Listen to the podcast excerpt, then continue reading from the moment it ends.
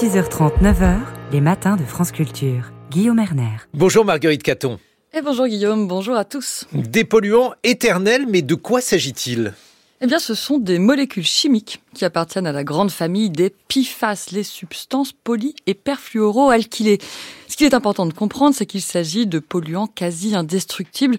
Ils persistent des siècles, voire des millénaires, tant il est difficile de casser la liaison du carbone et du fluor. Alors, dans l'environnement, dans l'eau, dans le sol, l'air, dans le corps humain, on les retrouve accumulés au fil du temps à des niveaux de concentration toxiques. Bonjour Stéphane Aurel. Bonjour. Vous êtes journaliste au Monde spécialisé en santé et environnement. Merci d'avoir accepté cet entretien. Jeudi, le Centre international de recherche sur le cancer, donc une agence onusienne, a classé certains PFAS dans la catégorie cancérogène pour les humains. Que sait-on plus globalement des risques liés à ces produits chimiques? Le problème numéro un de, des PFAS, c'est leur persistance. C'est-à-dire qu'ils sont, le fait qu'ils ne se dégradent pas dans l'environnement fait que euh, s'ils sont toxiques, la toxicité persiste euh, également pendant des années, euh, voire des siècles. Et ce qu'on sait d'un certain nombre d'entre eux, parce qu'ils sont des milliers, donc on n'a pas pu tous les étudier jusqu'ici, ceux qui ont été étudiés sont toxiques pour le vivant. Est-ce qu'ils produisent spécialement des maladies? Est-ce qu'on arrive à faire des liens, par exemple, comme l'a fait le Centre international de recherche sur le cancer, avec une prévalence de cancer, mais aussi je crois qu'il y a une incidence sur l'obésité, l'asthme, des maladies neurologiques, tout ça on arrive à l'établir? Oui, après c'est très difficile sur des, avec des produits chimiques qui sont euh, ubiquitaires dans l'environnement de faire un, lien euh, de cause à effet avec des études épidémiologiques. Elles sont pas faites pour ça. Mais ce que euh, des études sur des endroits très restreints ont pu montrer, comme par exemple l'usine de Parkersburg de, de Dupont aux États-Unis, qu'on voit qui est mise en scène dans le film Dark Waters, c'est les effets du PFOA et qu'on utilisait très longtemps pour fabriquer le téflon. Et qu'est-ce qu'on voit comme, comme maladie? Il y a environ six maladies, euh, une demi-douzaine maladies qui ont été identifiées comme liées à une exposition au, au.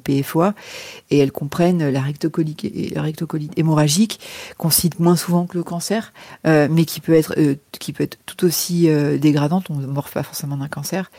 de, des problèmes de cholestérol, l'augmentation de la pression artérielle, qui pareil, beaucoup moins spectaculaire dans les mots que le cancer, mais en termes d'impact sur le taux de mortalité, sont beaucoup plus importantes que le cancer. Quand vous, quand vous augmentez euh, la tension artérielle dans la population, ça, ça fait exploser le nombre d'AVC et d'infarctus, par exemple.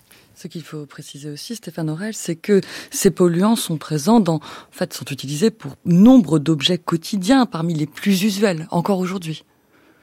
Oui, c'est ça un peu la problématique pour les régulateurs aujourd'hui, c'est que euh, on a utilisé des, euh, des PFAS parce qu'ils ont des propriétés uniques, extrêmement pratiques dans un nombre d'applications que les qu'on découvre encore aujourd'hui à l'occasion d'une réglementation euh, européenne. Et ça va donc de d'additifs pour fabriquer euh, le, téflon, aux mousses, à certaines mousses anti-incendie pour éteindre les feux d'hydrocarbures. Donc tous les aéroports, les, bases militaires, euh, les centres d'entraînement à la lutte anti-incendie, par exemple, qui ont utilisé ces mousses pendant pendant des, des, des années, voire des décennies, ont, un environnement qui est probablement euh, contaminé, mais on, s'en sert, on s'en sert pour pour vraiment des euh, les, isoler les câbles dans les dans les avions. Enfin, c'est un, un nombre d'utilisations qui est assez inimaginable. Et en France, il y a certains sites qui sont bien identifiés comme étant des sites pollués. Alors, il y a évidemment la vallée de la chimie près de Lyon, mais ce qu'on comprend et ce qu'on découvre progressivement, c'est que la pollution semble beaucoup plus généralisée. Il y a un courriel interne qui a été révélé par le Canard enchaîné récemment du directeur de l'Agence régionale de santé d'Occitanie. Il, écrivait fin septembre, il y a des PFAS partout, plus on va en chercher, plus on va en trouver. Et il concluait, il faut privilégier l'eau en bouteille. Et, et en Ile-de-France, ce sont par exemple aussi des œufs, des poulaillers domestiques qui ont été déclarés impropres à la consommation récemment. Est-ce qu'on a, Stéphane Aurel, une cartographie générale de la contamination, une connaissance bien solide?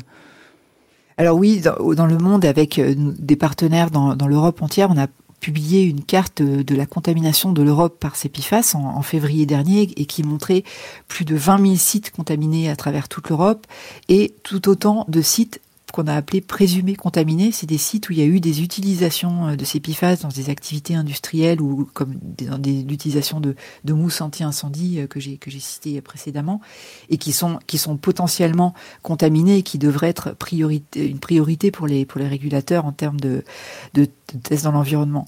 Ce qu'on découvre aujourd'hui, en fait, c'est euh, que le, le, caractère ubiquitaire de, de, cette pollution a été complètement sous-estimé, alors que pourtant ça fait plus de 15 ans que l'alerte a été sonnée euh, du côté des États-Unis et que ben, chaque année, en fait, a permis à la contamination euh, de, de, de s'aggraver. Et partout maintenant où l'on teste, on recherche des PFAS dans des endroits que l'on pense contaminés, ça ne fait que, que confirmer. Hum, et venons-en aux mesures de lutte. Est-ce qu'on ne peut pas envisager une interdiction globale de cette famille chimique, au moins quand on n'a pas de solution de rechange? Bah, c'est ce qui, est en cours aujourd'hui au niveau de l'Union européenne. Il y a quatre États membres euh, et la Norvège qui ont mis à plat une proposition de restriction universelle, c'est le, nom de ce texte, qui interdirait l'épiphace comme famille de produits chimiques. Ce serait la première fois que ça arriverait en Europe parce qu'on régule au, cas par cas, euh, produit chimique après produit chimique, ce qui est un peu comme vider l'océan avec une petite cuillère. Et c'est pour cette raison que cette, proposition de réglementation a été faite pour toute la famille parce qu'on on ne sait pas en fait combien de PFAS sont sur le marché, 12 000, 15 000, plus, plus que ça. Et donc c'est pour empêcher ce qu'on appelle la substitution regrettable, qui fait que les industriels remplacent un PFAS par un autre PFAS, et c'est un peu la course euh, sans, fin qui, permet aux industriels de maintenir ces produits sur le marché sans faire de grands efforts euh, en, innovation et en recherche, et aux régulateurs de courir toujours derrière en retard. Et à l'échelon national, quelles sont les, actions privilégiées par l'État Depuis janvier, je crois qu'on a un plan d'action pour renforcer la surveillance. On a aussi 10 millions d'euros qui ont été ajoutés dans le budget 2024 pour la prévention des risques. Quelle est la posture de l'État français? Ah, il y a un plan national PIFAS. Le problème, c'est qu'on en est toujours on est dans une posture de il faut avoir plus de plus d'informations avant d'agir.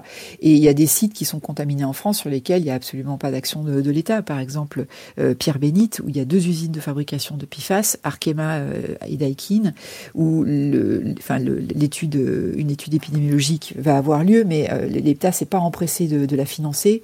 Ou un autre endroit qui est Rumi dans les en Haute-Savoie où l'usine de probablement de Tefal parce qu'on n'a pas encore officiellement identifié l'origine de la contamination, mais l'eau euh, a été, euh, enfin l'approvisionnement en eau a été coupé à Ruby parce qu'elle était euh, contaminée par du, PFOA.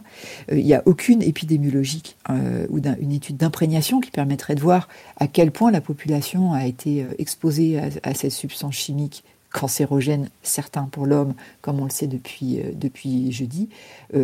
aucune étude n'a été envisagée, entreprise par l'État à ce jour. Oui, donc si je comprends bien, on en est encore au stade de, de la prise d'information. Merci beaucoup Stéphane Aurel. Je rappelle que vous êtes journaliste au Monde, spécialiste de santé et d'environnement. Merci.